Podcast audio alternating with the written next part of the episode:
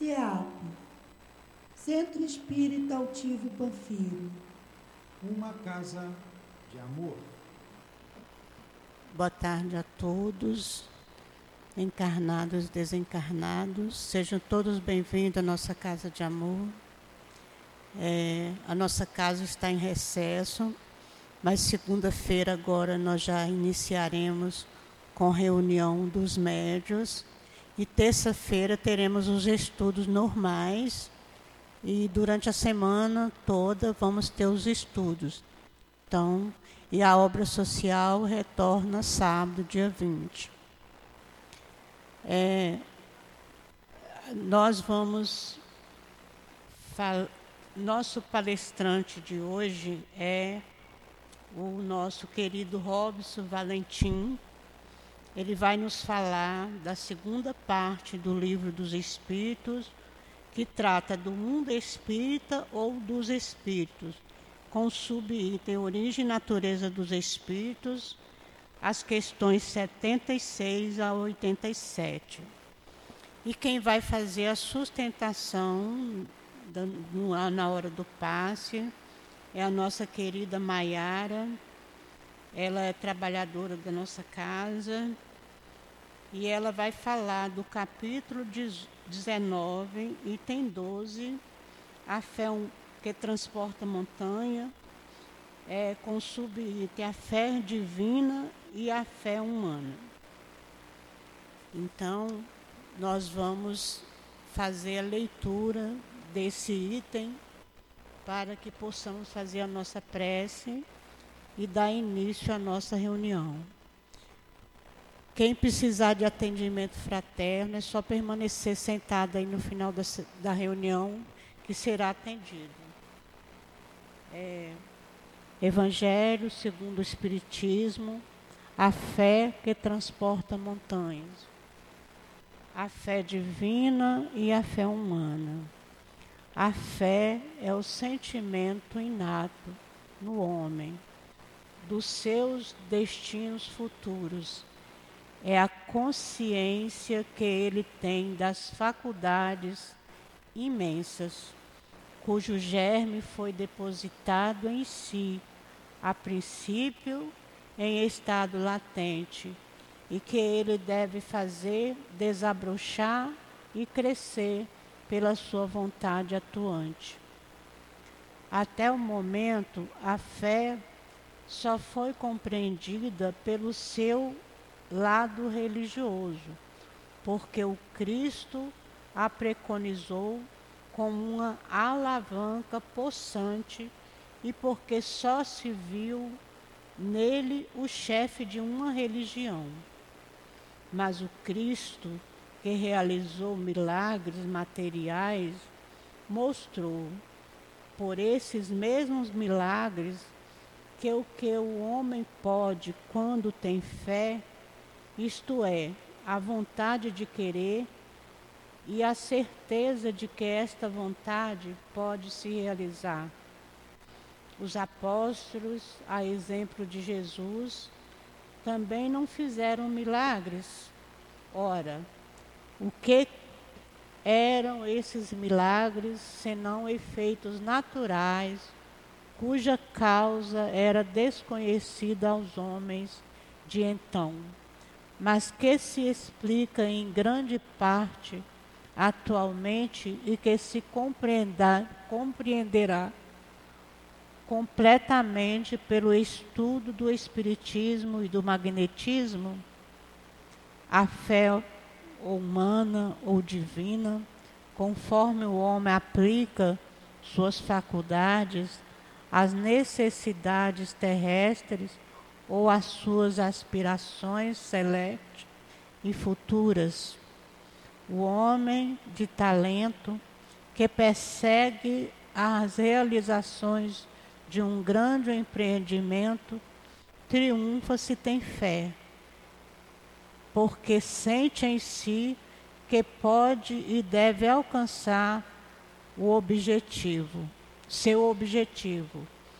E esta, esta certeza lhe dá uma força imensa.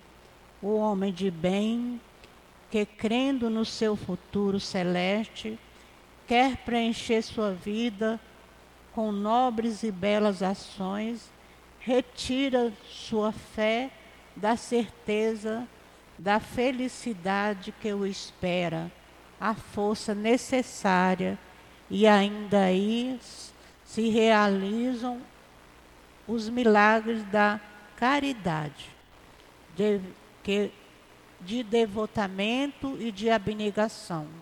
Enfim, com a fé não há mais tendência que não possa ser vencidas. Vamos então voltar os nossos pensamentos para Jesus.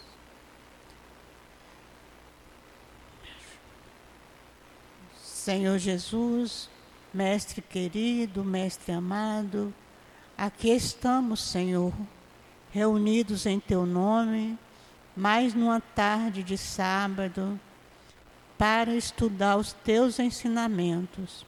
Pedimos a Tua proteção, a Tua ajuda que teu amor possa envolver o nosso Robes Valentim, envolver a nossa Maiara, ajudá-los, que o altivo possa também ajudá-los e que o teu amor possa amparar todos nós que aqui estamos, Senhor, tão necessitados de ti e do teu amor.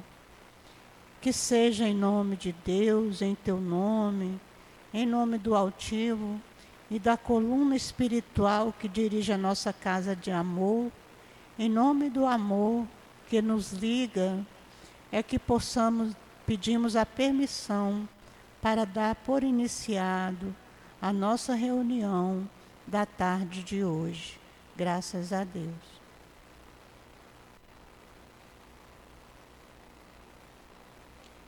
Bom, eu vou ler a primeira questão do livro dos Espíritos para situar o pessoal no,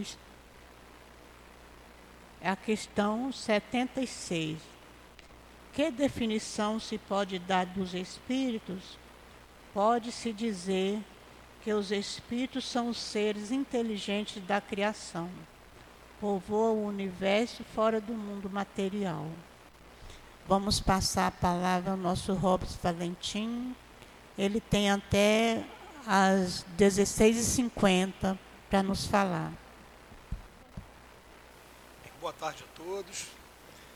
A gente agradece a casa pela oportunidade que dá a gente de trabalho e reforça o pedido que já foi feito pela nossa companheira aqui para que os espíritos possam estar do nosso lado. Estamos estudando uma parte do livro dos espíritos, que é uma parte muito gostosa da gente estudar, porque é aquela parte inicial ainda, pergunta 76 até a pergunta 87 que a gente vai estar vendo. E quando a gente chega na casa espírita, a primeira coisa que a gente ouve dizer é que nós não somos homens, nós estamos homens, nós somos espíritos imortais. Nesse momento, estamos vestindo essa roupa aqui, mas o que eu sou de verdade, preexiste isso aqui.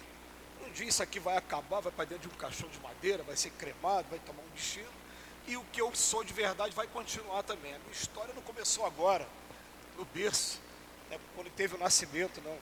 Aliás, aqui no mundo de expiações e prova igual ao nosso, não tem ninguém saindo da mão do Criador agora. Quem sai da mão do Criador vai lá para mundos primitivos, como está lá no capítulo 3 do Evangelho segundo o Espiritismo. Então, quando a gente vai ver essas perguntas aqui, a partir da pergunta 76, eu fico imaginando a empolgação do Allan Kardec na época, que Allan Kardec, né, parar para estudar a história dele, vai ver que ele era um homem de ciência acima de qualquer coisa. Inclusive, ele quando ouviu falar que estava tendo mesa girando, mesa se comunicando, ele foi o primeiro cético, né? Falando, ah, eu só acredito vendo, mesa não tem nervo, como é que pode acontecer uma coisa dessa? E tem um momento, eu não vou estragar aqui, não vou, não vou dar o spoiler, não, que o pessoal fala, né? Eu vou falar, vamos estudar a introdução do livro dos, dos Espíritos. Tem um momento que de, depois de tanta batida de mesa, ele vira para os espíritos e fala, os espíritos, aliás, o espírito fala para ele, existe uma coisa chamada psicografia. Tem alguns médios que têm essa capacidade. Aí apontou na mesa, tenta imaginar aqui um exemplo, né? Estamos nós três aqui e de repente vira para ela, ó, ela aqui ó, tem a capacidade da psicografia. Por exemplo, pega o lápis, repousa a mão, aí a mão começa a se mexer sozinha, a escrever igual acontecia com o Chico, acontece com o Divaldo, né? Aí o Allan Kardec vira para os espíritos, por que, que vocês não falaram isso desde o início? Por que, que a gente perdeu esse tempo todinho com ABC, com batida um? Aí os espíritos respondem que se eu falasse desde o início, vocês não iam acreditar em mim. E achar que era coisa da cabeça do médico. Eu tinha que mostrar primeiro a interferência dos espíritos, a intervenção dos espíritos. Então Allan Kardec ficou deslumbrado, fazendo perguntas assim que eu, por exemplo, se a gente tivesse a oportunidade de descobrir vida em Marte, e eles pudessem se comunicar em português com a gente, eu ia perguntar para eles, como é que são vocês aí? Vocês são verdinho mesmo, igual pinto aí nos desenhos? Quanto tempo vocês vivem? O que, é que vocês se alimentam? Né? O que é que, como é que é a sociedade de vocês? Allan Kardec, nesse momento, está perguntando o que, que é, como é que, o que, que é o espírito, então. E a primeira resposta que ele dá, ó, que definição se pode dar dos espíritos? Pode-se dizer que os espíritos são os seres inteligentes da criação, povoam o universo fora do mundo material. Um pouquinho antes de chegar nessa, pergunta 76, foi trazido para a gente uma nova definição aí da trindade. A trindade para a gente espírita vai ser assim, ó, Deus, acima de tudo, depois espírito e matéria. Deus, quem é? Inteligência suprema, causa primeira de todas as coisas. Aí depois vem espírito. O que é o espírito? Seres inteligentes da criação, povoam todo o universo. Ou se alguém quiser usar o termo pluriverso, como usam hoje, né? Hoje já estão trabalhando a ideia de vários, né? já achava que o universo terminava ali, mas tem muita, estão falando já pluriverso. Mas aonde tem inteligência, aquilo ali é chamado de espírito. Então, até para gente que gosta aí, alguém gosta de filme de ficção científica, essa coisa de jornada nas estrelas, guerra nas estrelas, filme de extraterrestre, ó, os extraterrestres são espíritos também igual a gente. Só que eles estão vestindo roupas diferentes da nossa mas também a inteligência maior ou menor que a nossa. Aí a gente vai estudar lá na pergunta 100, né? Os espíritos que foram criados agora até chegar à perfeição. Nós estamos numa etapazinha aqui, ó, nós estamos no mundo de expiações e provas, mas tem outras escolas para frente. Daqui a pouco vem a escola de regeneração, daqui a pouco vem a escola de, de todos e celeste, está lá no capítulo 3 para a gente conferir. Mas vamos dar essa definição em primeiro lugar. Espírito é tudo aquilo que tem inteligência, ainda tem uma nota na pergunta. Falou o vocábulo espírito aqui é empregado para designar as individualidades dos seres extracorpóreos. Não mais aquele elemento inteligente universal. Está fazendo uma diferença do, do, da primeira parte do livro dos Espíritos. Aí vem a segunda pergunta. Olha só como é que Allan Kardec vai pesquisando. Mas vem cá, os espíritos são seres distintos da divindade? Ou seriam apenas emanações ou porções da divindade? E chamados por essa razão filhos de Deus? Olha, eu faço parte de Deus ou fui criado por Deus? É essa a pergunta que Allan Kardec está fazendo. E os espíritos, na hora, eles respondem assim, tipo, meu Deus, como se tivesse uma criança fazendo uma pergunta bem simples. Né? A gente fala para os nossos filhos assim, meu Deus, a são sua obra. Absolutamente, como o homem que faz uma máquina, essa máquina é obra do homem, não é, não é o homem. Esse celular, tudo que a gente está. É, foi criado por mim, não faz parte de mim. Eu também fui criado por Deus mas vem dizendo lá que nós fomos criados à sua imagem e semelhança, lá no, na Gênesis do Velho Testamento, lembra? No primeiro livro de Moisés. Ah, mas vamos, olha, existem traduções bíblicas que falam assim: o homem foi criado à imagem e semelhança de Deus. Olha o sentido como é que é diferente agora. Tem traduções que falam assim: ó, nós fomos criados à imagem e semelhança de Deus. Tem uma diferença enorme, porque o homem se eu falar homem, eu estou querendo dizer que Deus tem dois olhos, nariz, boca, cabeça, tronco, membro. Vou imaginar um Deus assim, né? Igual, ah não, mas não foi é, o homem, a imagem e semelhança de Deus, não. É espiritualmente nós somos imagem e semelhança de Deus. Não é pergunta do estudo de hoje, mas lá na frente vai ter uma hora que o Allan Kardec vai perguntar para os espíritos assim, vem cá, os espíritos têm alguma aparência? Como é que parece assim uma chama, um clarão, uma centelha etérea. Ah, então olha só, Deus é aquela chama enorme e nós somos aquela centelha etérea. Alguém já foi aqui em festa de, de, de, de festa junina, né? Festa de São João. A fogueira está saindo aquela centelhazinha, aquela centelha, então eles chamam uma chama, um clarão, uma centelha etérea. Nós fomos criados por Deus e somos essa chama pequenininha.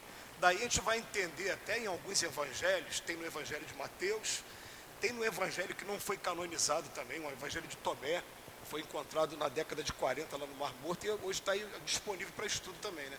Tem um momento que Jesus fala assim: ó, Eu espalhei o fogo sobre a terra e o vigio até que ele arda. Se você fizer uma interpretação literal disso, meu Deus, Jesus quer destruir o planeta, jogou fogo. Não, o fogo somos nós. Nós somos essa centelha que ó, espalhou, a gente fica aqui ó, sendo vigiado até a gente arder mesmo, aumentar a nossa luz. Aumentou a luz, a gente é aprovado para seguir caminho, para continuar o caminho para ir para mundos mais bem-aventurados. Essa é a ideia. É um grande desafio nosso. Né? No primeiro momento a gente está aqui reconhecendo quem eu sou de verdade. Ah, eu não sou somente aquele que nasceu ali, recebeu o nome do papai e da mamãe. Não, eu sou um espírito imortal. Tem toda uma história aí. Vamos continuar. Aí ele fala assim, 78. Os espíritos tiveram um começo ou bem são como Deus de toda a eternidade. Isso aí é uma discussão, né? Primeira coisa, se eu fui criado por Deus, é claro que Deus tem que ter vindo, vindo primeiro que eu. Mas só que os espíritos, quando vão tratar desses assuntos, eles são bem claros. Ele fala para a gente, gente, olha só, a gente não sabe explicar Deus ainda. Vai ter um dia lá na frente que a gente vai ter condição de entender Deus melhor, mas agora não tem como condição. Se vocês começarem a querer entrar por esse campo, sabe o que vai fazer? Repente vocês vão ficar mais vaidosos, achando que sabem muita coisa, criando sistemas, e na verdade vai chegar lá na frente, vai se decepcionar, que pode ser uma coisa completamente diferente. Não vai por esse caminho. Né? Quando vai falar do começo, eles dizem para a gente, ó, não sabemos para como, é que é o, como é que nasce o Espírito. A gente só sabe te dizer que o Espírito foi criado por Deus. Olha a resposta que eles dão. Ó. Se os Espíritos não tivessem tido princípio, seriam igual a Deus, ao passo que eles são sua criação e submetidos à sua vontade. Deus tem que ter vindo antes, tudo bem. Deus existe de toda eternidade, isso é incontestável. Mas saber quando e como nos criou, não o sabemos podes dizer que não tivemos princípios, se entenderes com isso, que sendo Deus eterno, tem criado sem descanso, tudo bem. Mas como e quando ele criou cada um de nós, digo, ó, ninguém sabe, aí é que está o mistério. Então, eles são cientistas lá do outro lado da vida. Quem já estudou o livro dos médios, né, você vai encontrar um momento ali o espírito Erasto falando assim: olha, é, nós estamos aqui estudando o perispírito, vocês estão estudando a matéria, continua o estudo de vocês, é um estudo junto, coletivo. Mas tem muita coisa, eu, por exemplo, eu vou ser sincero com vocês, eu evito entrar, aprofundar muito no estudo do perispírito. Até conversei isso com, uma vez com um amigo Paulo Lagai, que faz um estudo sobre o perispírito há muitos anos. Né? Eu falei, sabe por quê? Eu prefiro estudar aquilo que eu estou vendo, pô, isso aqui eu estou vendo, eu sei que é branco, a letra é preta. O perispírito eu fico baseado muito no que os outros estão tá falando, né? no que os espíritos estão tá falando. Eu prefiro o dia que eu estiver ali frente a frente. A gente tem que ser um pouquinho tomé também, tem que tocar também. Por, né? Allan Kardec é assim, às vezes ele faz a mesma pergunta três, quatro, cinco vezes para ter uma resposta. Não fiquei satisfeito, ele pergunta de outra maneira, né? tem que ser dessa maneira também. Então eles falam para a gente, ó, saber como o espírito foi criado, não me pergunte agora, que eu não vou saber dizer.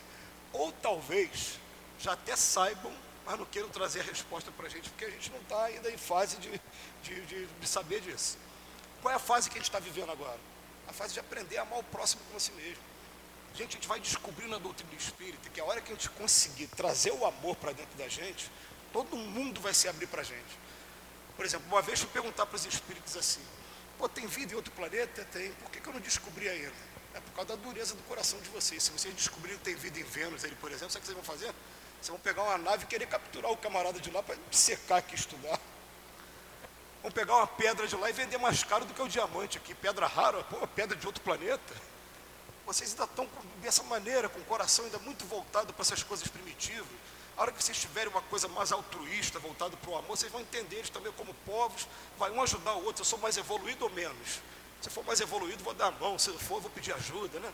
E vai entender dessa maneira, mas por enquanto a gente não tem condição de fazer isso ainda. Né? Aí, pergunta 79. Visto que há dois elementos gerais no universo, o elemento inteligente, que é o espírito, e o elemento material, que é a matéria. Poder-se-á dizer que os espíritos são formados do elemento inteligente e os corpos inertes são formados do elemento material? Ele fala, evidentemente, os espíritos são individualizações do princípio inteligente. Então vamos pegar aqui, ó, foi criado agora, saiu aquela pontinha de luz. Aquela pontinha de luz, quando vocês começarem a estudar a doutrina espírita mais profundamente, vocês vão ver que no primeiro momento ela nem vai ter o nome de espírito, ela vai ter o nome de princípio inteligente, lembra? Vai animar ainda os vegetais, os animais. É, você vai estudar naquele capítulo que fala dos três reis. Aí vai chegar um momento que esse princípio inteligente, ele vai ganhar três coisas. Ele vai ganhar noção da divindade, noção da individualidade e livre-arbítrio. Quando ele ganhar esses três, virei espírito. Me transformei de. Então eu estou querendo dizer para vocês, ó, o cachorrinho que a gente ama tanto dentro de casa, né, eu também, meu cachorro dorme comigo. Ele é um animal, ele não tem livre-arbítrio, não tem livre-arbítrio, ele não tem noção dele mesmo, ele simplesmente vive, e ele não tem noção da divindade. Quando a gente pega aquele livro Mecanismos da Mediunidade lá do André Luiz, o André Luiz vai falar assim, como é que é o pensamento do cachorro? O pensamento do cachorro é assim, ó. aquela maquininha vem tum, sem nada. Deu fome, aí começa. Matou a fome, tum, voltou tudo de novo ao zero de novo. Segurança ameaçada, alguém entrou em casa, ele vai levantar, vai latir. Passou o perigo, hum, volta tudo normal de novo. Já no homem não, o homem a gente está pensando o tempo todo, né? Pensamento é comunicação o tempo todo, até com os espíritos mesmo. Então essa é a diferença. no primeiro momento nós somos princípio inteligente, depois se transforma em espírito. Agora vem uma perguntinha a 80, que essa é revolucionária, para a gente entender a doutrina espírita. A criação dos espíritos, ela é permanente ou ela só teve lugar na origem dos tempos? Tem espírito sendo criado agora? O que, que vocês acham? Ou será que Deus criou tudo de uma vez, fez aquela produção em série, largou tudo pelo universo tem espírito sendo criado agora? Resposta: é permanente, quer dizer, Deus não cessou jamais de criar. Por que, que essa pergunta é revolucionária? Se tem o espírito sendo criado agora, ele está saindo da mão do Criador simples e ignorante. Ele vai encarnar aqui entre a gente? Não, ele vai para o mundo primitivo. Sempre vai existir mundo primitivo, o que é mundo primitivo? Destinado às primeiras encarnações do espírito. Como é que é a vida lá? É instintiva, é muito próxima do animal. É aquela coisa da idade das pedras ainda, idade da caverna. Você só está em busca de alimento, construir suas aldeias. Só que Allan Kardec ele fala, a diferença do animal, do princípio inteligente, para o homem, que é espírito, é muito grande, é tão grande. A casa do João de Barra é a mesma desde a época de Moisés. As nossas casas são a mesma da época de Moisés? As nossas indústrias são a mesma? A alimentação é a mesma? Mas a do cachorrinho, do animal, é a mesma desde aquele tempo. Se deixar o cachorro, ele vai deitar no chão, ele vai, só quando tiver fome é que ele vai levantar, vai fazer. É, é, é aquilo ali. Tá? Então o que acontece? Você passou por essa fase primitiva, ganhou a promoção, saiu da escola. Eu, eu gosto muito de comparar nos estudos isso, né? O mundo primitivo é como se fosse o ensino fundamental, aquele o ABC mesmo, primeira série, segunda série, ou melhor, falei errado, como se fosse o jardim, jardim, como é que é o nome hoje? Na minha época era jardim 1, jardim 2, é ensino infantil, né? O mundo de expiações e prova que é o nosso é como se fosse a escola mesmo do primeiro ao nono ano.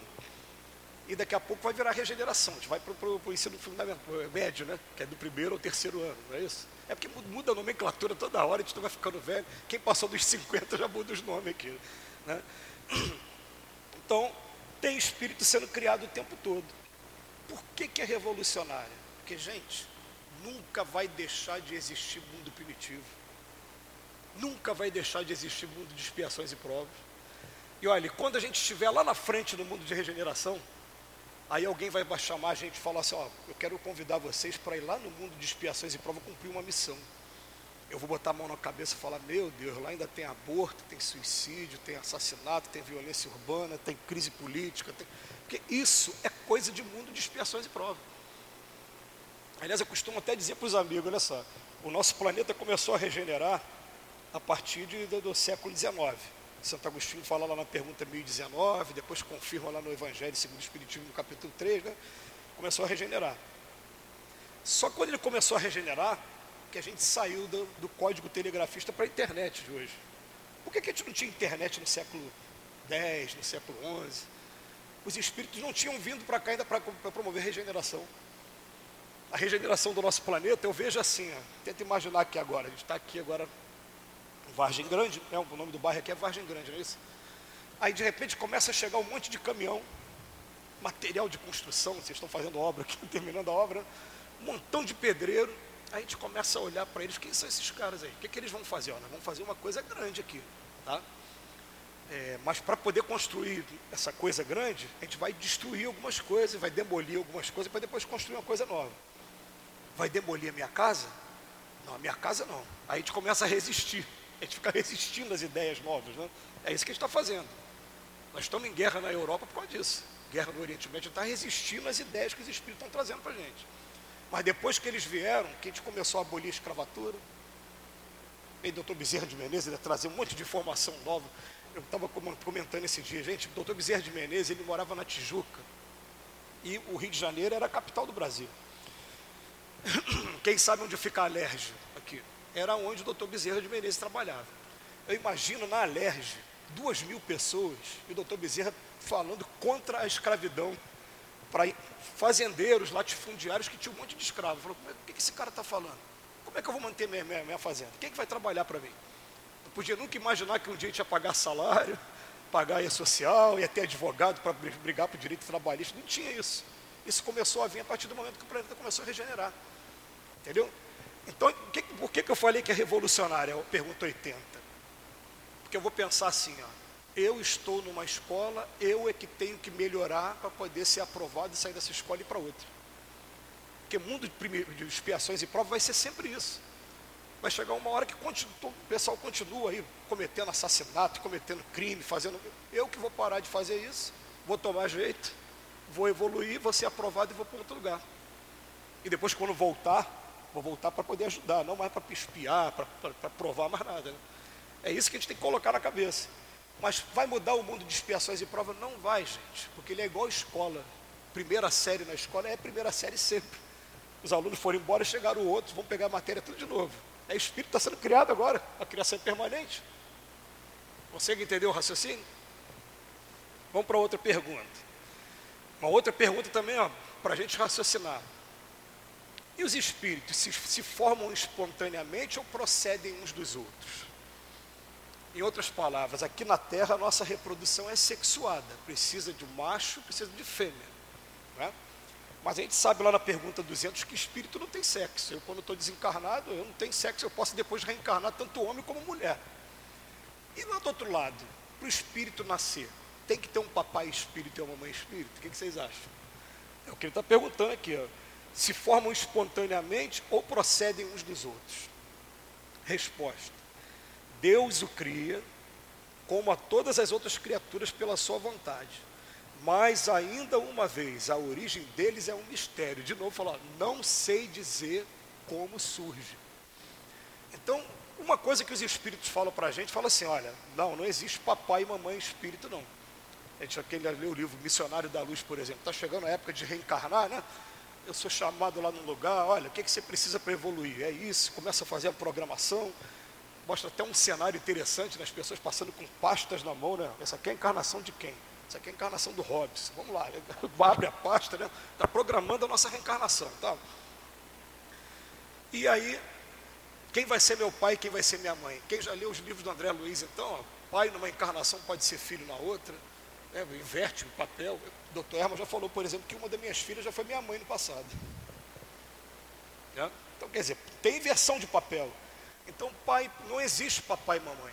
Agora, dizer também que não existe sexo entre os espíritos, gente, se ele está dizendo aqui que é um mistério para eles, não sou eu que vou fazer uma afirmativa dessa, não. Quem sabe lá na frente você não descobre que Deus não pega um gene masculino e espiritual com um gene feminino, mistura os dois. Eu não sei dizer. Se é mistério para eles, eu prefiro não fazer afirmativas aqui que, que vão me comprometer no futuro. Né? Mas não procedem uns dos outros. Não precisa de papai, mamãe, espírito para poder estar tá nascendo, não. Aqui na Terra a gente tem tantas, tantas formas, né? Tem, tem também é, seres que são hermafroditas, tem mitose, né? tem meiose, que é, pra, pra é, é, o, o, nome da divisão celular, quando, quando vai ter essa parte de embrião, né? Mitose, a mitose é para vegetal, tem um monte de tipo de, de, de, de reprodução. Assexuada, né? A sexuada é a hermafrodita. Ponto. Então vamos lá. Pergunta 82. É exato dizer que os espíritos são imateriais? Aí os espíritos falam assim: como é que se pode definir uma coisa quando faltam termos para comparação e com uma linguagem insuficiente? Vamos pegar aqui, gente, ó. Deus, espírito, matéria. Chega um de vocês aqui para mim e fala assim: ó, eu vi um espírito ali fora. Eu vou falar, não, você não viu o espírito, não. Você viu o perispírito. O espírito a gente não consegue ver, o espírito não é matéria. O perispírito é matéria, sim. Tem uma parte material. Caramba, vou dar um nó na cabeça da gente. O que é perispírito? A perispírito é assim, ó. Não tem cabeça, tronco, membros. Perispírito é como se fosse um órgão do espírito. Por que, que eu estou falando isso? Porque nunca vai existir espírito sem perispírito. Jesus tem perispírito. O espírito vai chegar à perfeição, continua tendo perispírito. Se ele nunca vai largar o perispírito, a gente pode dizer que é como se fosse um órgão do espírito. Concorda comigo? Só que esse órgão do espírito é o que permite o contato com a matéria. Então, quando você for ligar com a matéria, é o perispírito que vai fazer essa ligação toda. Então, vai ter um capítulozinho que vocês vão estudar daqui a pouco. Ó, nós somos espírito, essa luz, chama, clarão, né? tem esse corpo físico e entre esse corpo físico e o espírito tem uma coisa chamada perispírito que está promovendo essa ligação aqui. O estudo do perispírito né, ainda tem muita coisa para frente. Mas vai ficar mais interessante quando a gente tiver recursos da ciência para isso. Para vocês terem uma ideia, eles falam assim para a gente, olha, eu sou espírito aqui, estou na Terra. O meu perispírito atraiu matéria da Terra porque eu preciso dessa matéria da terra para me manifestar.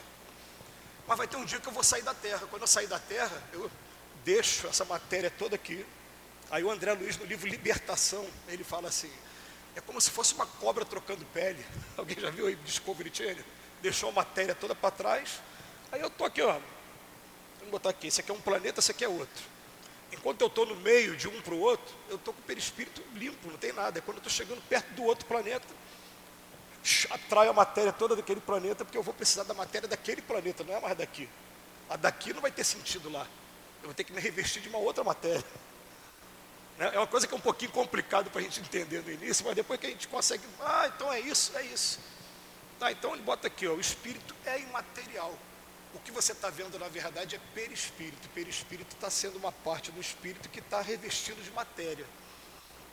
É legal o estudo do perispírito, porque diz que vão fazer uma pergunta para vocês aqui. Alguém já teve aqui sonho com pessoa que já desencarnou? É, acho que é muito comum, todo mundo vai falar que já teve, né? Quando essa pessoa que já desencarnou apareceu para vocês, por acaso, alguma vez ela já apareceu mais rejuvenescida, mais bonita? Aconteceu com vocês? Por exemplo, a minha avó, quando ela aparecia para mim, parecia que ela tinha 20 anos mais nova do que quando ela desencarnou. Né? Sabe por quê? Ó, essa matéria aqui, ela é grosseira. Para eu modificar, eu preciso fazer plástico. Tem um montão. O perispírito não. O perispírito você consegue manipular ele mais ou menos. Então, quem assistiu o programa Pinga Fogo, o Chico Xavier, tem um momento que a menina, a senhora pergunta lá, né? Por que, que tem uma entidade do seu lado, que é a mesma entidade, tem hora que ela parece baixinha, barbuda, né? e tem hora que ela parece alta. Era o Emmanuel. O Emmanuel, hora aparecia como, como senador Publio Lentos, que ele gosta dessa encarnação, por quê? Foi a encarnação que ele teve contato direto com Jesus. Você imagina se algum de nós tivesse contato direto com Jesus naquela época. Eu lembrar sempre da encarnação, como é que foi, né? Mesmo que fosse uma pessoa totalmente errada, como o Emmanuel fala que ele era mesmo, né? Mas ele guardou isso. Mas ele também aparecia como Padre Manuel da Nóbrega, baixinho, barbudo, o perispírito. Agora, se eu quero aparecer para vocês, eu quero que vocês identifiquem, sabe quem eu sou.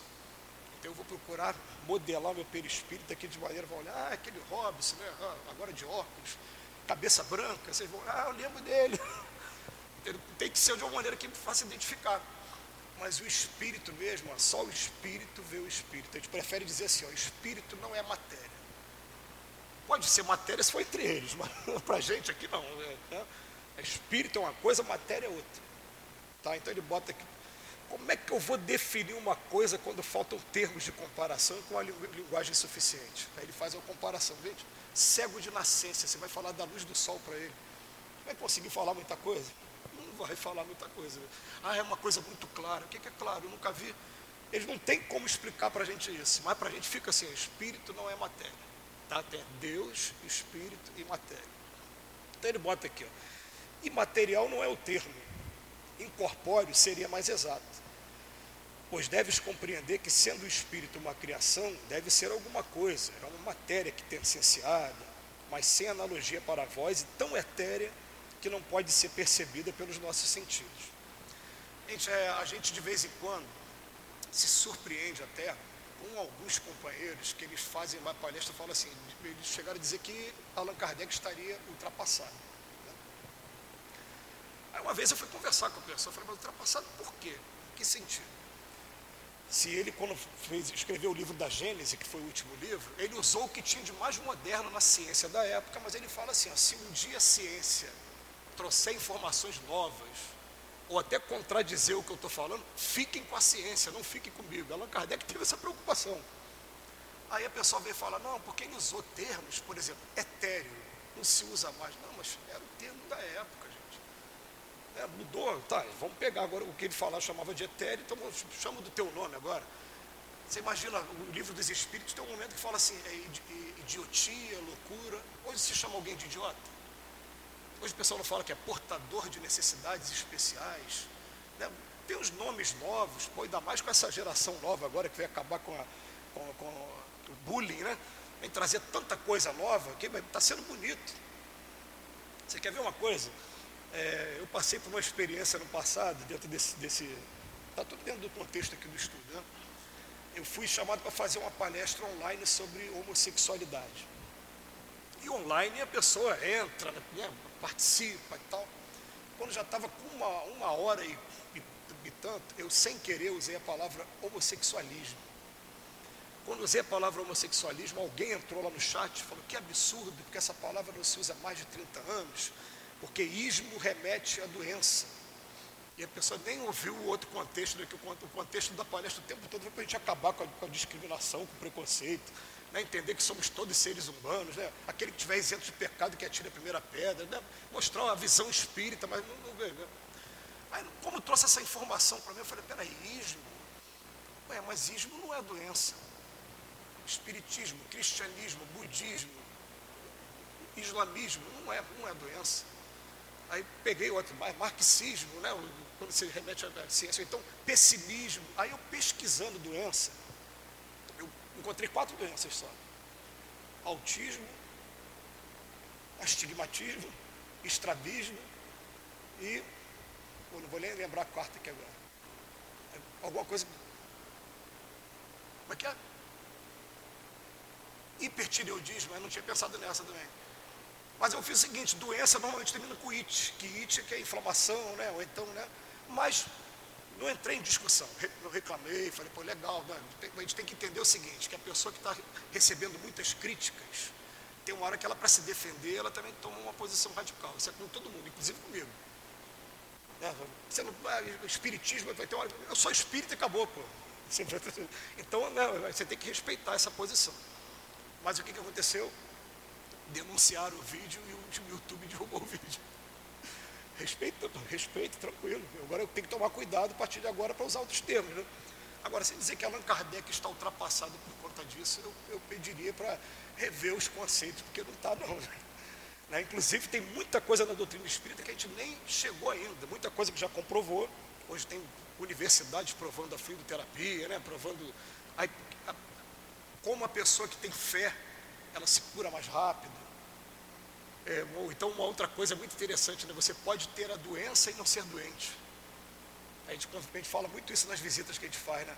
Você pode ter uma doença e não ser doente. Olha só, se eu desencarnar agora, eu vou para um mundo que não tem corpo físico. É só mente. O tempo todo. Então, o que, que é melhor, gente? Aquela pessoa que tem a saúde do corpo físico toda, mas a mente está toda envolvida com depressão, com síndrome do pânico, com um montão de transtorno, ou aquela que está na cama, mas a mente está boa? O que, que é melhor? Quando desencarnar, né, quem vai chegar melhor do outro lado? Entendeu? Então, é possível você ter uma doença e não ser um doente. A gente fica tratando esses temas, né? Mas vamos lá, ele está falando aqui, ó, não, às vezes não tem como a gente falar, imaterial não é o termo, né? incorpóreo seria uma.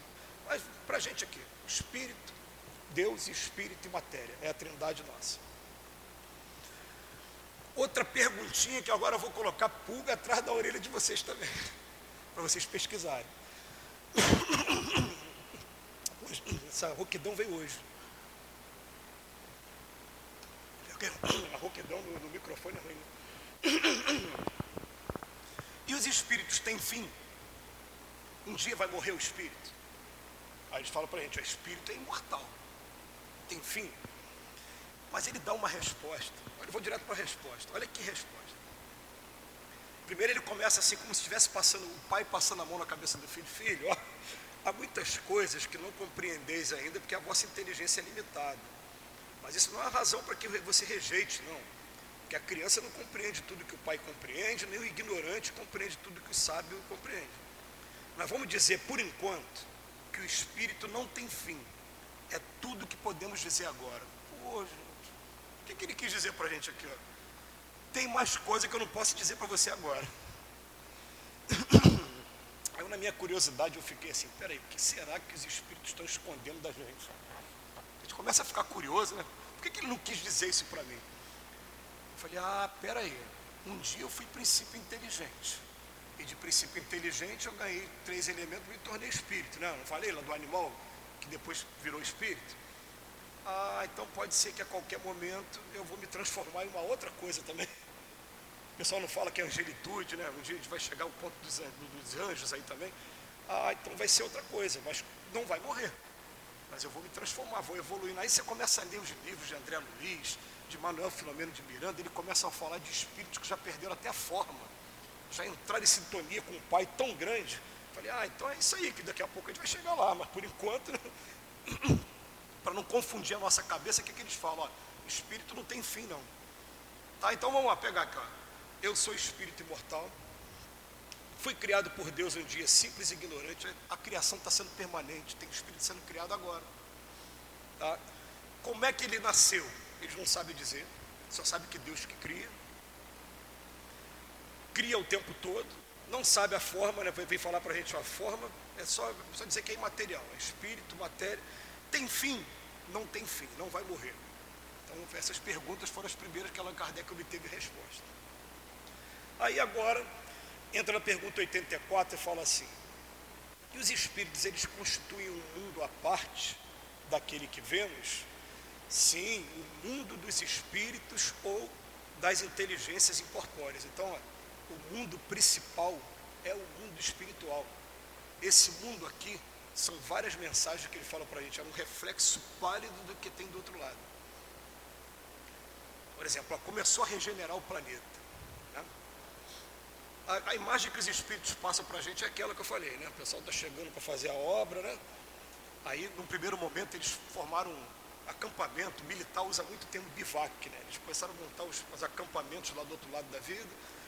E uma vez eu fiz uma comparação que o Espírito me puxou a orelha. Eu falei, imagina chegar para fazer uma obra no deserto do Saara. Aí fala, não, deserto do Saara não tem nada. Aqui já tinha alguma coisa, né? Deserto do Saara seria muito primitivo, né? Mas eles estão olhando e falando, agora onde é que a gente vai trabalhar? E cada um começa a programar a sua reencarnação. Um vai para a área da ciência, outro vai para a área da, da, educação, da pedagogia, outro vem para a área da religiosa, cada um começa a programar a sua reencarnação. O mundo principal é lá. Aí o que acontece? Vocês lembram de Júlio Verne? Quem é que já leu algum livro do Júlio Verne? Júlio Verne falou do submarino antes do submarino ser criado. Falou do avião antes dele ser criado. O que mais? Falou um monte de coisa que eles já estavam lá do outro lado da vida, viram, ah, já tem inclusive cientistas encarnados para fazer isso aqui eles sabem fazer e vão ser ainda ajudados por alguns espíritos aqui do lado de cá também. Que a gente vai descobrir que tudo que é para edificar o planeta nunca é sozinho, né? A gente tem a vaidade de colocar o nosso nome, né? Eu descobri uma vacina, botei lá o meu nome na vacina. Não, mas foi você quanto os espíritos que fizeram, é um trabalho em equipe, né? Mas é o mundo principal, é lá do outro lado. Aqui é um reflexo pálido de tudo. Com relação a isso também, uma vez eu perguntando para os espíritos, vem cá, tem uma coisa que o Júlio Verne falou, e que até hoje não criaram aqui na Terra a viagem no tempo. Poxa, é um sonho, né? De volta para o futuro, pegar a máquina, né? aquela máquina do tempo lá no passado, me ver novinho. Aí ele falou assim, não, é porque a máquina do tempo vocês não entenderam ainda, ela sempre existiu. Sabe como é que ela existe? Pensamento é matéria, lembra disso? Eu pensei, eu crio uma tela aqui, ó. os espíritos veem tudo que eu estou pensando.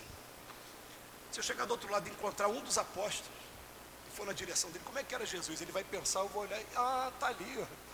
Eu vou ver o cenário todinho da época. Eu fiz a viagem no tempo sem interferir, igual o pessoal tem medo, o efeito borboleta, esses filmes aí, né? Às vezes tirou uma palha, modificou tudo. Está tudo gravado lá. Só que eles falam ainda mais, ele fala, ó, existe, igual biblioteca que tem aqui, lá do outro lado tem videotecas com todas essas imagens. Vocês vão ver como é que era Cristo. E Jesus não tinha cabelo lisinho, olho azul, não, não foi pintura do Michelangelo na, na Idade Média. E Jesus era negão lá que naquela aquela região, é, a gente vai ver tudo isso, vai estar tudo isso lá, gravado lá, tudo certinho. Então a viagem no tempo ela é possível sim, a gente só não pode é, modificar o passado como os filmes aí propuseram para a gente, né, em forma de, de ficção. Mas é o mundo dos espíritos ou da inteligências incorpóreas. Aí pergunta no 85, qual dos dois, o mundo espírito ou o mundo corpóreo é o principal? É o de lá. Ele preexiste e sobrevive a tudo. 86.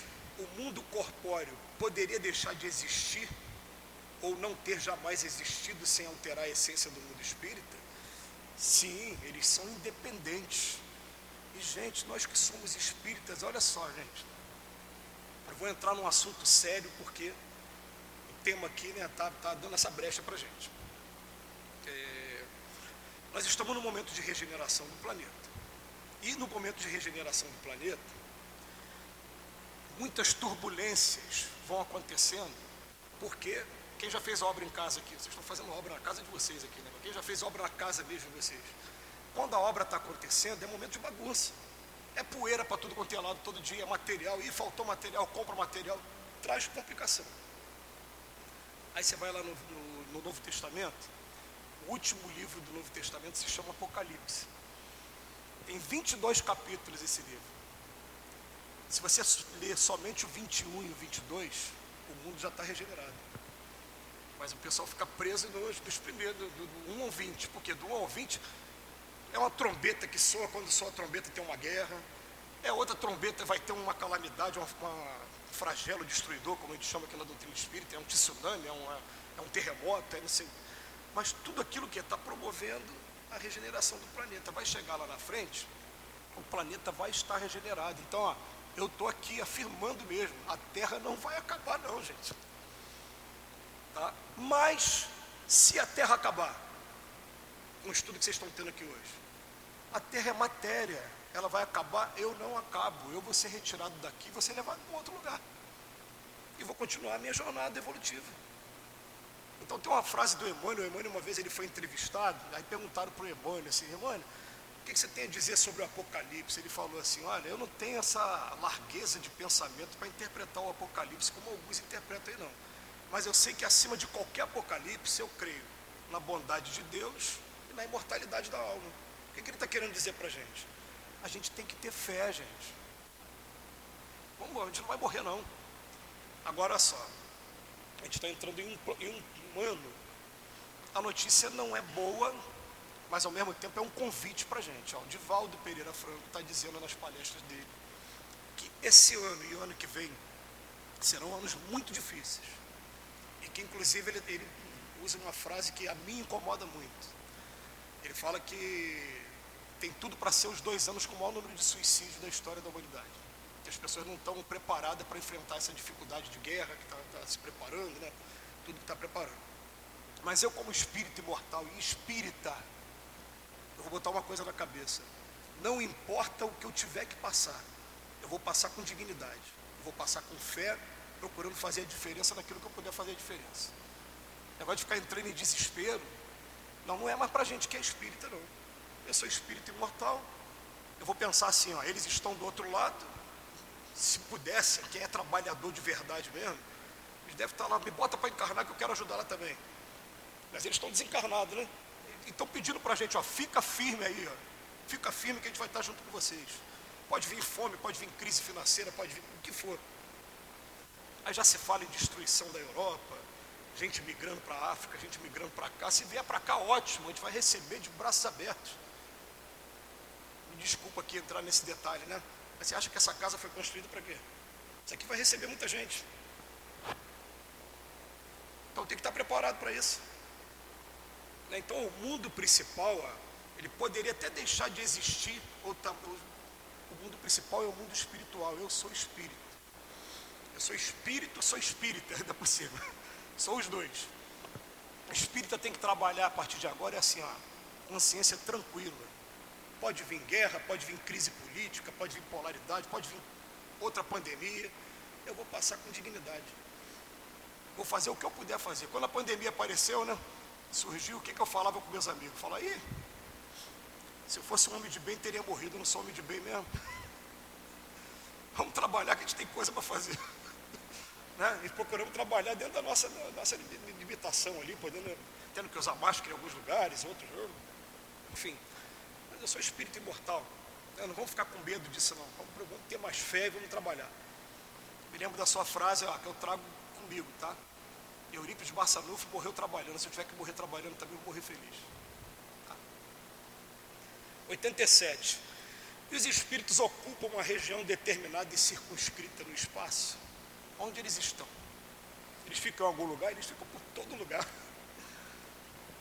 Tem livro espírita que fala assim: nós estamos aqui vivendo uma população de 3 para 1. E tem livro que eu já vi falando de 5 para 1. Vai depender muito da região também, né? Mas a ideia é assim: temos quase 8 bilhões de encarnados na Terra. Para cada um encarnado tem três desencarnados, tem 24 bilhões de desencarnados. Os espíritos estão cotovelando a gente o tempo todo. Estão observando tudo que a gente faz, por isso que Paulo de Tarso falava lá na carta aos Coríntios, já, né, estamos sendo observados por uma nuvem de testemunho. Não adianta, gente. Ó. Eles estão vendo tudo que a gente está fazendo. Para não passar vergonha, faz assim, ó, eu vou assumir a responsabilidade de todas as coisas erradas que eu fiz e vou tentar reparar. Não fica tentando esconder de ninguém, não, porque a primeira coisa é chegar lá do outro lado e vai, acha que engana quem? Ele vai chegar para a gente vai mostrar tudo o que gente fez. É, é desse jeito mesmo, doutrina espírita é isso, é responsabilidade mesmo. Né? Mas olha, os espíritos estão por toda parte, os espaços infinitos são por eles povoados ao infinito aos que estão sem cessar ao vosso lado, que observam e agem sobre vós, com o vosso desconhecimento, porque os espíritos são uma das forças da natureza e instrumentos de que Deus se serve para a realização dos seus objetivos providenciais. Agora, nem todos têm permissão de ir para toda parte, porque há regiões que são interditadas aos menos avançados. Eu não falei de perispírito, Lembra lá que no Evangelho fala assim, ó, muitos os chamados, poucos os escolhidos. A porta da perdição é larga, a da salvação é curta. Não dá ideia de um grande concurso público. Está fazendo aquele concurso. Da... E quais são as questões da prova para ser aprovado? São questões morais. Qual vai ser o... a publicação no Diário Oficial? Já que publicou no Diário Oficial o resultado do concurso. Qual vai ser o resultado do concurso? Meu perispírito, a carga magnética dele, estou modificando a carga magnética. Magnética, né? Todo mundo sabe o que é imã de geladeira, né? Eu modifiquei, estou começando a me habilitar para ir para outros mundos, mundos superiores, ou melhor, para continuar aqui quando aqui estiver regenerado. Que aqui está mudando, né? Eu sei que a gente está vivendo um momento aqui na Terra, que é assim, já que eu falei que a Terra é uma escola, primeiro aluno ano. O aluno que está no nono ano, ele está sabendo o tempo todo, ó, se vocês não forem aprovados esse ano, vocês vão ter que mudar de escola, porque ano que vem a escola não vai ter mais no nono ano, vai ser primeiro, segundo e terceiro ano do segundo grau agora. É, é punição? Claro que não é punição. Você vai ser mandado para um lugar de acordo com o que você precisa aprender, não é punição não. Ah, mas por que que fala lá no Evangelho que vai haver prantos e ranger de dentes? Pergunta para o aluno da escola que já ficou reprovado meus coleguinhas foram todos para frente, eu fiquei tendo que fazer amizade com todo o pessoal mais novo chegando, né, que já ficou reprovado. Eu já fiquei de dependência uma vez. Então, tipo, fazer aqui e ali, né? Mas é isso que acontece, um pranto e ranger de dente, né? eu queria continuar com aquele meu amigo. Eu fui reprovado, ele foi para frente, eu fiquei. Mas, se vocês estudarem o exilado de Capela, por exemplo, os egípcios não eram os mais evoluídos, depois eles foram embora. Ficaram um tempinho aqui, fizeram pirâmide, fizeram aquilo tudo que a gente não entende, né? Depois voltaram lá para a geração deles. Então, tudo está no controle de Deus. Vamos agarrar aquelas mensagens assim que chegam para a gente. Ó, você está na melhor família, no melhor lugar. E olha uma coisa que eu vou. É, tem coisa que vem da gente, tem coisa que não vem da gente. Né? Eu sentei aqui nessa cadeira, comecei a olhar a obra comecei a olhar vocês chegando. Por que será que numa casa que está recém-construída, assim, eu estou vendo mais pessoas muito jovens aqui chegando? O que será? O que será que tem para vocês aí no futuro? Cara só, o doutor Bezerra de Menezes, ele estava falando que não é mais, é, vou usar uma palavra aqui, né? não me lembro qual é a palavra certa que ele usou, mas não é mais é, admitido que o espírita do século XXI se limite a vir para casa espírita só para assistir reunião e ir embora, não. Você já sabe que você é um espírito imortal, que você está trabalhando no processo de regeneração, né? Vai chegar aqui e falar, o que, que eu posso, onde eu posso ajudar? Me deixa ajudar com as crianças, com a evangelização? Me deixa ajudar na porta entregando página? Me deixa ajudar aqui na, na divulgação, igual ele está ali, né? É, nessa parte de comunicação. Me deixa fazer alguma coisa e faz dentro daquilo que vocês gostam de fazer. Eu, por exemplo, sou músico, quando tenho, me oferece, né? Vai tocar agora, né? Vai trabalhar com música agora. Cantar eu não vou com essa rouquidão, não sei ele vai cantar. Então o que acontece? Eu me ofereço para fazer evento musical, cada um se oferece para fazer uma coisa. Mas está na hora da gente agora trabalhar. Né? Tipo, começar a fazer diferença na vida das pessoas. Entendeu? não estou aqui por acaso. Não é por acaso. Né? Mas ele bota aqui para gente. São instrumentos de que Deus se serve para a realização dos seus objetivos providenciais, mas nem todos vão a toda parte, porque há, há regiões que são interditadas aos menos avançados. Mas olha, para a gente terminar aqui, é, tem trabalho para todo mundo em todos os lugares. É, agora a gente vai ver o livro Mission, é, Mensageiros virando filme, né? Vai virar Nosso Lar 2, a partir do dia 25 vai estrear, né? Quem é que já leu o livro Mensageiros? Já leu? Você lembra que no livro tem um momento que o André Luiz encontra um médico que ele reclamava que ele nunca tinha conseguido ir no nosso lar. Ele estava num pronto-socorro entre a terra e o nosso lar. Nosso lar está aqui, a terra aqui, tinha um pronto-socorro no meio. Ele falou, você é de lá? Lá deve ser legal tal. Quem era esse médico? Ele era uma pessoa que teve um problema muito grave de relacionamento com a esposa dele, quando estava aqui na terra. Ambos desencarnaram, ficaram um tempo na região lá de Umbralina, depois se encontraram e são os dois diretores desse pronto-socorro, atendendo todo mundo ali naquela região. Então o que acontece? Tem trabalho para todo mundo. Eu, eu, só não quero, eu peço para os espíritos isso. Não me deixa mais perder tempo, não. Me dá uma vassoura para trabalhar, me bota para trabalhar alguma coisa, chega de ficar só sofrendo, dando trabalho, né? Pelo menos fazendo alguma coisa, em qualquer região que seja. A gente dá continuidade a isso, que nós viemos para cá hoje para entender isso. Somos espíritos imortais, criados por Deus, simples e ignorantes, querendo ou não querendo, vamos chegar à perfeição. Espero que nossas palavras tenham sido de utilidade e que Jesus nos abençoe hoje. Agradecemos ao Robson pelos estudos que ele nos trouxe. E vamos passar então a segunda parte da nossa reunião, que é a parte dos passos. Convidamos aos médiuns que ocupem seus lugares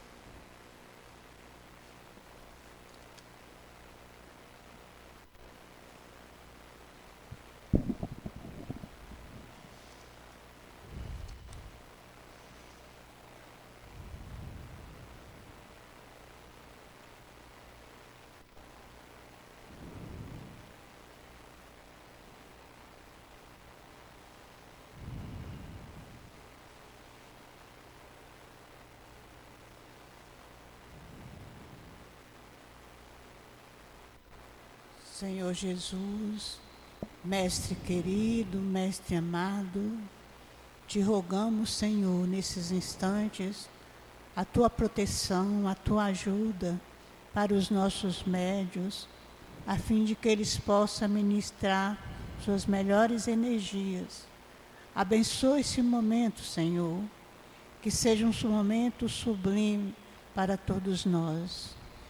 E que seja em nome de Deus, em teu nome, em nome do altivo e dos guias espirituais de cada médio, que possamos dar por iniciado o momento do passe.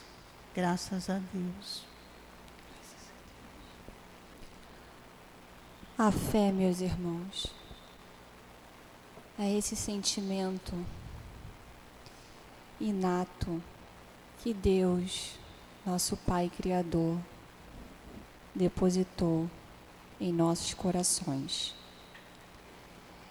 E que nós temos o dever de desenvolver, aprimorar, para que essa semente cresça e ecloda, se transformando numa linda árvore que nos proporciona frutos. E esses frutos agem como força preservadora de todo e qualquer mal que insistam em nos assolar.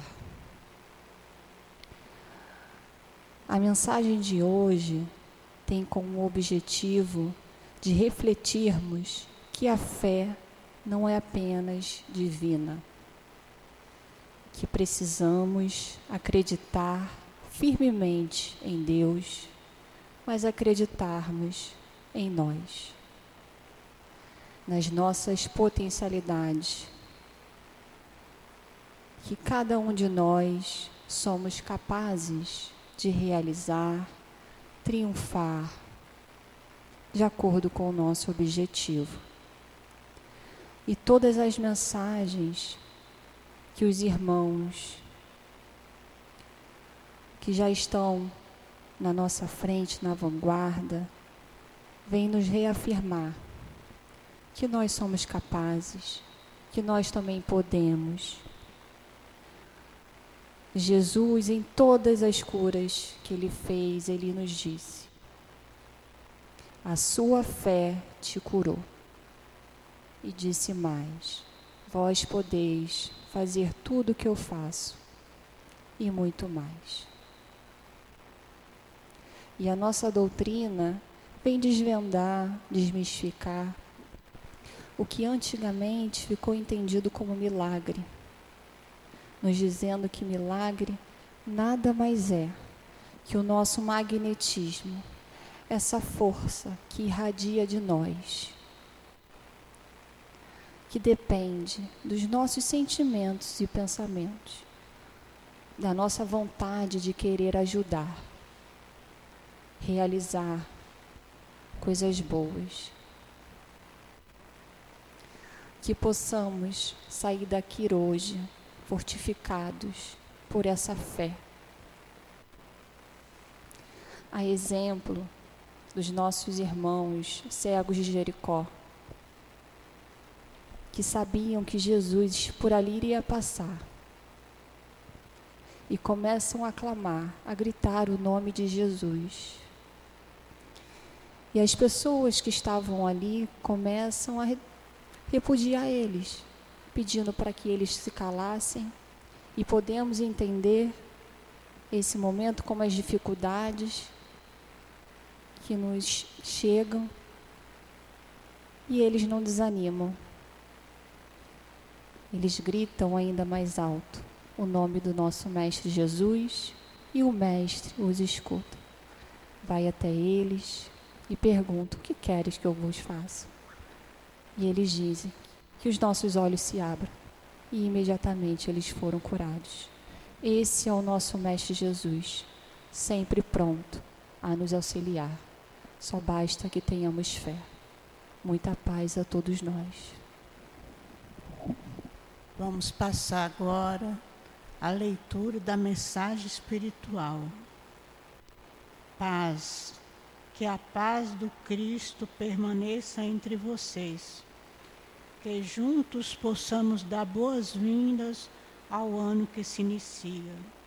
Juntos, com fé e esperança, possamos mudar, possamos agir com mais amor e sabedoria na esperança de um planeta melhor, de ver a humanidade melhor, e os homens melhorando.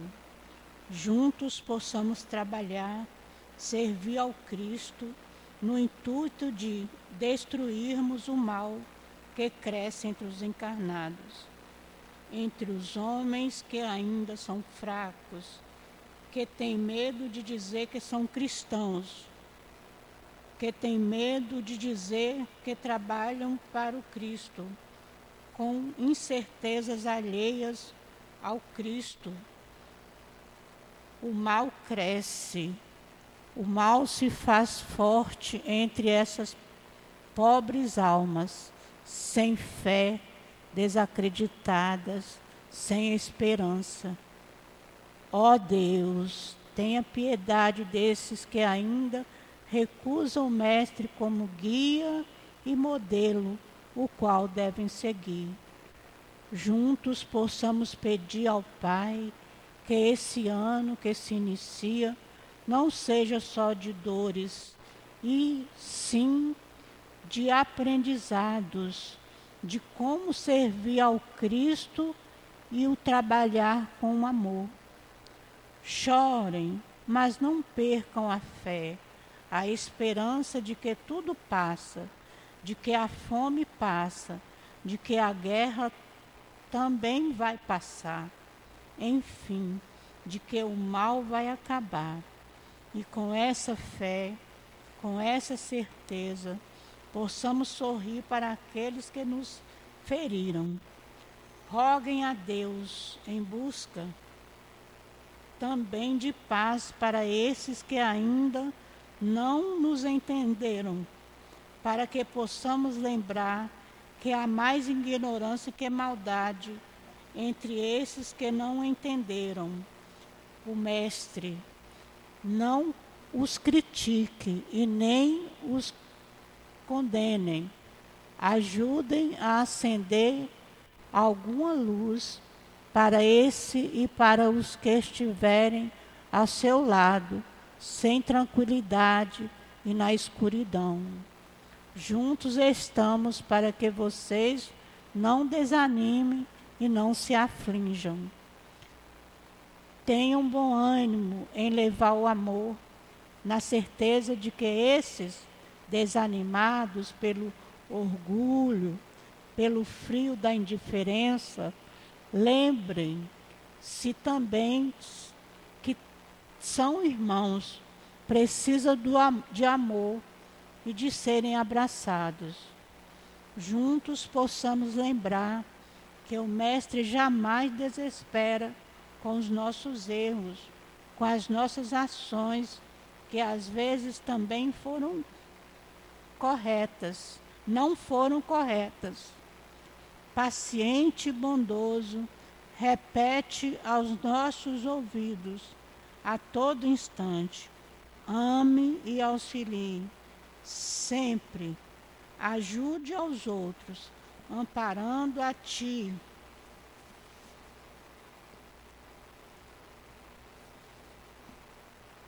Amparando a ti mesmo, porque um dia quando voltar amanhã, eu estou contigo, esperando pela doce alegria da porta aberta do seu coração.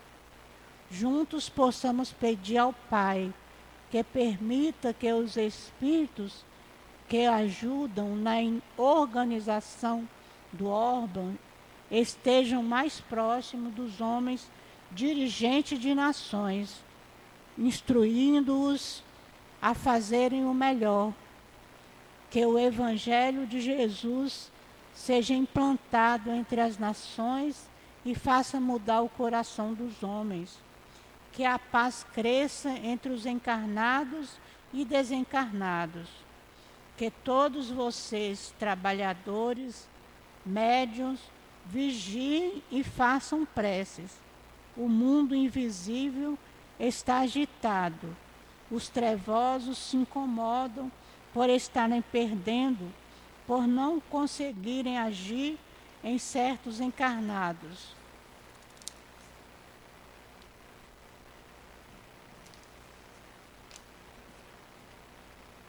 Dobrem a vigilância, os ataques crescem, entre os cristãos espíritas, vigie. Nós pedimos preces, pois estamos trabalhando muito por vocês, pelos cristãos encarnados e desencarnados que precisam de ajuda e precisam entender o que está acontecendo. Muitos ainda sabem, não sabem do mal que avassala a terra e também não sabem como fazer para eliminar esse mal. Ó, oh, são poucos os encarnados que estão preparados para enfrentar. Por isso, estamos juntos a vocês que nos escutem, nos ouçam e serão protegidos. Disciplina, disciplina. Jesus e Kardec. Paz a todos. Um guia, irmão, trabalhador do Cristo. E assim que possamos novamente voltar os nossos pensamentos para Jesus para agradecer. Senhor Jesus, é com alegria em nossos corações que te agradecemos por essa tarde de aprendizado e de receber tanto amor desta casa, que nos ama e que nos auxilia tanto. Obrigado, Jesus. Obrigado, amigos espirituais. Obrigado, altivo. E ainda, Senhor, que te agradecendo, pedimos que nos leve para casa, sob a tua proteção, sob o teu amparo. Que seja em nome de Deus, em teu nome, Jesus, em nome do altivo e da coluna de espírito diretora da nossa casa, que possamos dar por encerrado a nossa reunião da tarde de hoje. Que assim seja, graças a Deus.